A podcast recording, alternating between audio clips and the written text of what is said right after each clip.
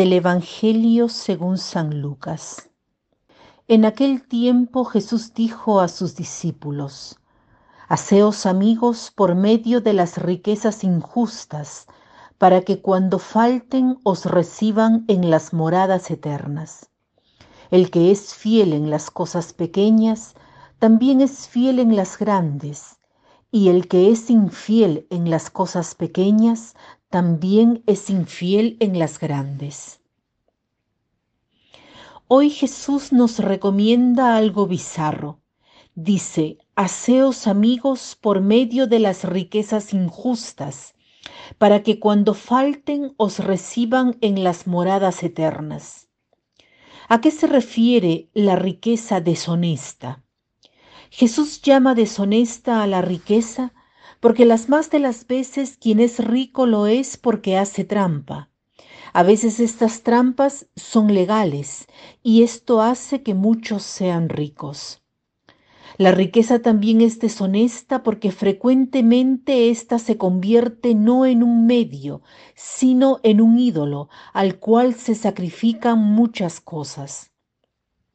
La riqueza también es deshonesta en el sentido de que a veces nosotros no poseemos la riqueza, sino que ella nos posee al punto de hacernos esclavos de ella.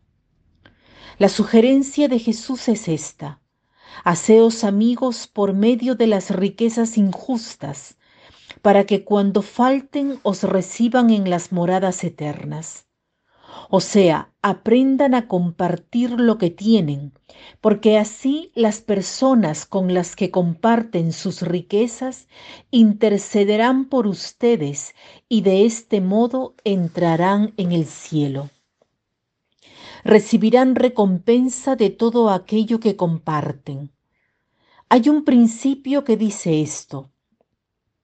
Los bienes de la tierra están destinados a todos, hay una destinación universal de los bienes de la tierra. Cuando soy rico, no soy rico solo para mí, soy rico para compartir. Si no condivido, acumulo para nada. Son palabras un poco fuertes, pero esa es la realidad. Más adelante Jesús dice, el que es fiel en las cosas pequeñas, también es fiel en las grandes, y el que es infiel en las cosas pequeñas, también es infiel en las grandes. Si nosotros nos habituamos a ser honestos en las cosas pequeñas, lograremos ser honestos también en las cosas grandes. De otro modo, no tendríamos la preparación necesaria. Así es en el bien y en el mal. Nadie es adúltero de un momento a otro, sino que el adulterio se prepara con mensajes, miradas, cosas que a la larga me llevan a tener mejor sintonía con la amante que con la esposa. La vida no está hecha de siglos, sino de momentos, y el océano está hecho de gotas. La fidelidad parte de lo pequeño y se extiende a lo, a lo grande consiste en el cumplimiento de las tareas que cada día debemos realizar. Es una verdad que valida la veracidad y la confianza, porque hay coherencia entre la palabra que doy y las acciones.